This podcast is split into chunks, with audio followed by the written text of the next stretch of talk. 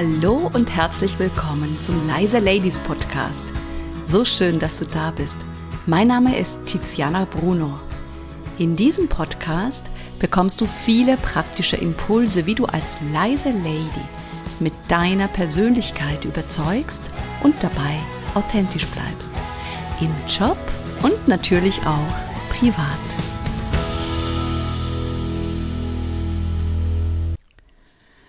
In der heutigen Folge geht es darum, wie du dein Jahr reflektieren kannst und ich spreche auch darüber, wie wichtig es ist, seine Erfolge feiern zu können. Wieso fällt es so vielen Menschen schwer, Erfolge zu feiern? Egal, ob das jetzt persönliche Erfolge sind oder Erfolge im Team. Das Erfolge feiern kommt viel, viel zu kurz. Natürlich können wir erstmal definieren, was ist denn überhaupt ein Erfolg oder was bedeutet es, erfolgreich zu sein. Ist ein Erfolg zum Beispiel, wenn ich mein Studium abgeschlossen habe oder mein, mein erstes Haus gebaut habe?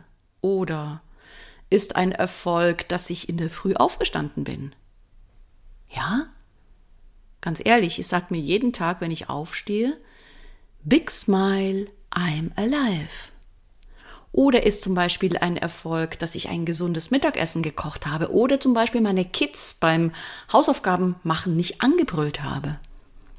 Oder dass wir als Team zum Beispiel die virtuelle Zusammenarbeit weiterentwickelt haben. Ja, all das können Erfolge sein. Je nachdem, wo ich in meinem Leben stehe und welche Hürden ich gerade meistere, ist es ein Erfolg für mich und bei jedem von uns was ganz, ganz, ganz, ganz anderes. Also das ist sehr individuell und nur du kannst bestimmen, was für dich ein Erfolg ist. Wichtig dabei ist, dass wir überhaupt erkennen können, dass es ein Erfolg ist. Da fängt das Ganze ja schon an. Und nur die wenigsten können das, weil wir nehmen alles als selbstverständlich. Was könnte dich zum Beispiel daran hindern, deine eigenen Erfolge wirklich zu erkennen? Einmal die innere Haltung, nicht arrogant sein zu wollen, den Ball schön flach halten. Stattdessen kannst du auf dich stolz sein, auf deinen Erfolg. Oder was mich dabei abhalten könnte, einen Erfolg zu feiern, ist zum Beispiel die Haltung, ja, aber die Coach-Kollegin hat viel mehr Umsatz gemacht. Das heißt, das Vergleichen mit den anderen könnte uns daran hindern. Und natürlich gibt es immer wieder andere, die besser sind als wir selber. Das ist ja klar. Und solange es als Ansporn da ist, dann, dann ist es absolut okay. Wenn es natürlich darum geht, dass wir uns selber dann abwerten oder bashen, dann macht es wenig Sinn, sich zu vergleichen. Oder was uns auch davon abhalten könnte, die persönlichen Erfolge zu feiern, ist zum Beispiel sehr hohe Erwartungen an sich selber zu haben oder sogenannter Perfektionismus. Und dann befinden wir uns ständig im Mangelgefühl, dass wir etwas nicht können, dass wir noch nicht gut genug sind. Statt das zu anerkennen, was wir schon gemacht haben oder vielleicht auch verändert haben. Vielleicht sind es auch nur ganz kleine Schritte, die wir gemacht haben. Doch genau die gilt es auch zu würdigen, weil sonst befinden wir uns in dieser höher, besser, schneller Falle oder in der Wenn-Dann-Falle. Na, wenn ich das und das geleistet habe oder geschafft habe, dann feiere ich mich. Wir anerkennen uns erst dann, wenn wir viel geleistet haben, statt uns zu feiern für, ich sag's mal sehr provokant, für unser Sein. Wie entspannend ist das? Stell dir vor, Du feierst dich, weil du einfach bist. Außerdem, wenn du es schaffst, dich selber zu anerkennen, bist du nicht abhängig von der Meinung oder vom Urteil, vom Lob der anderen. Das heißt, du gibst damit die Macht an die anderen nicht ab und machst deinen Selbstwert nicht von anderen abhängig. Das Innehalten und sich bewusst machen, was wir alles gemeistert haben, das führt uns vor Augen, was wir alles geschafft haben.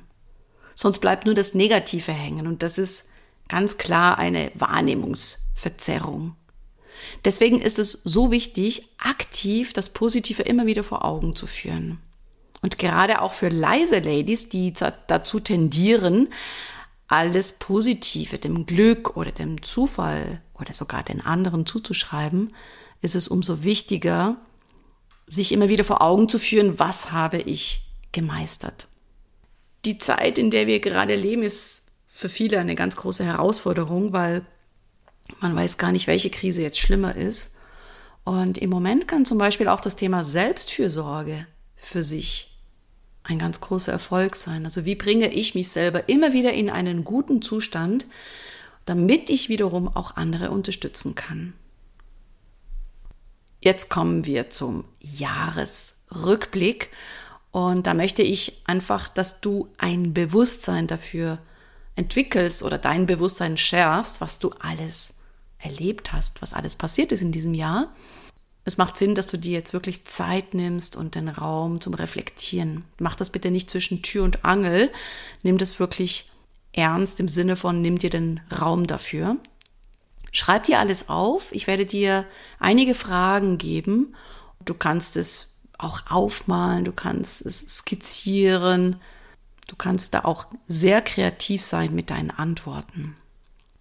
Die ersten Fragen sind allgemein auf das Jahr bezogen und zwar, wo war im Jahr 2022 deine Aufmerksamkeit und dein Fokus? Mit was hast du Zeit verbracht und dich beschäftigt? Wie waren deine Gedanken? Wofür hast du dieses Jahr gelebt? Und jetzt kannst du das Positive reflektieren kannst natürlich gerne den Podcast immer wieder anhalten, damit du dir die Antworten aufschreibst. Jetzt geht es darum, was ist 2022 gut gewesen und was will ich nächstes Jahr noch stärker machen oder stärken? Was war positiv? Was waren spannende Ereignisse? Welche Menschen sind in dein Leben gekommen? Welche Herausforderungen hast du gemeistert?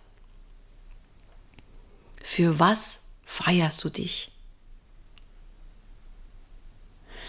Und du kannst auch, wenn du magst, also wenn du es genauer beschreiben, konkreter beschreiben möchtest, kannst du auch die Fragen auf bestimmte Lebensbereiche beziehen, wie zum Beispiel Beruf, Gesundheit, Beziehungen, Finanzen, Freizeit.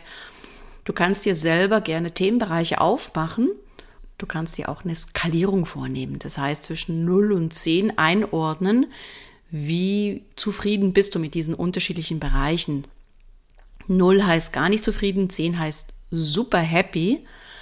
Und so kannst du auch für dich eine Bestandsaufnahme, eine Analyse machen, indem du alle Bereiche durchgehst. Oder du machst es ganz allgemein. Das überlasse ich dir, was da für dich am besten ist. Und jetzt kommen wir zu den eher negativen Geschichten, die du erlebt hast dieses Jahr? Was war unangenehm? Was hat dich auch viel Kraft gekostet? Wo bist du grandios gescheitert? Was kannst du feiern, was dir so richtig misslungen ist? Und glaub mir, auch das kann richtig Spaß machen zu sagen, yes, da bin ich grandios ge gescheitert. Das XYZ habe ich voll an die Wand gefahren. Was möchtest du ganz bewusst loslassen? Das können Themen sein, das können auch Menschen sein. Was war langweilig und was ist wirklich definitiv vorbei? Mach dir dazu Notizen, das muss auch nicht in einmal passieren. Du kannst dir immer wieder Zeit nehmen, um diese ganzen Fragen zu reflektieren, denn das sind wirklich große Fragen, große Themen. Es ist wirklich wichtig, am Ende des Jahres nochmal das Ganze so Revue passieren zu lassen, damit du für dich nochmal ganz bewusst entscheiden kannst, wie möchte ich mein neues Jahr gestalten. Ich fasse nochmal zusammen. Es ist wichtig, die eigenen Erfolge feiern zu können. Am besten schreibst du während des Jahres ein Erfolgstagebuch, weil es kann sein, dass sonst alles untergeht im, im Alltagswahnsinn und du dann nur noch die negativen Erlebnisse für dich in Erinnerung behältst. Wenn du dich auch für kleine Sachen feiern und anerkennen kannst, bist du nicht mehr abhängig vom Lob und Urteil der anderen. Oder sagen wir es mal so, weniger abhängig.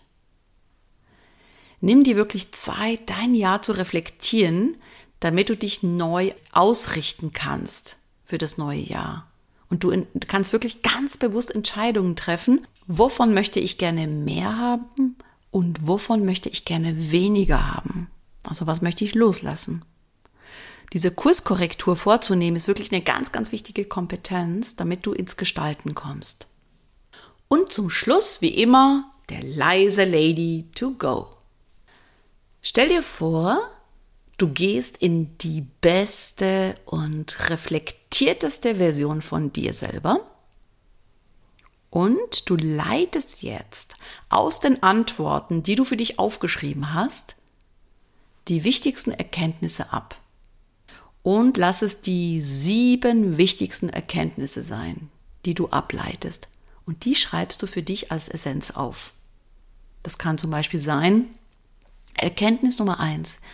Ich umgebe mich mit Menschen, die mich unterstützen. Erkenntnis Nummer zwei. Wenn mir etwas nicht passt, mache ich schneller meinen Mund auf und so weiter und so fort. Und so kannst du sieben wichtige Erkenntnisse aufschreiben und idealerweise platzierst du sie so, dass du sie ganz präsent hast fürs nächste Jahr. Und damit hast du einfach eine ganz klare Ausrichtung, damit hast du auch für dich einen Fokus gesetzt fürs neue Jahr. Wenn du weitere Impulse haben möchtest, dann trag dich doch gerne unten in den Newsletter ein. Den Link packe ich dir in die Show Notes. Und du kannst mir auch gerne auf Social Media folgen, zum Beispiel auf LinkedIn. Den Link packe ich dir auch unten rein. Und jetzt wünsche ich dir ein wunderschönes Jahresende und natürlich einen richtig, richtig tollen Rutsch ins neue Jahr. Also, bis dann. Ciao, ciao.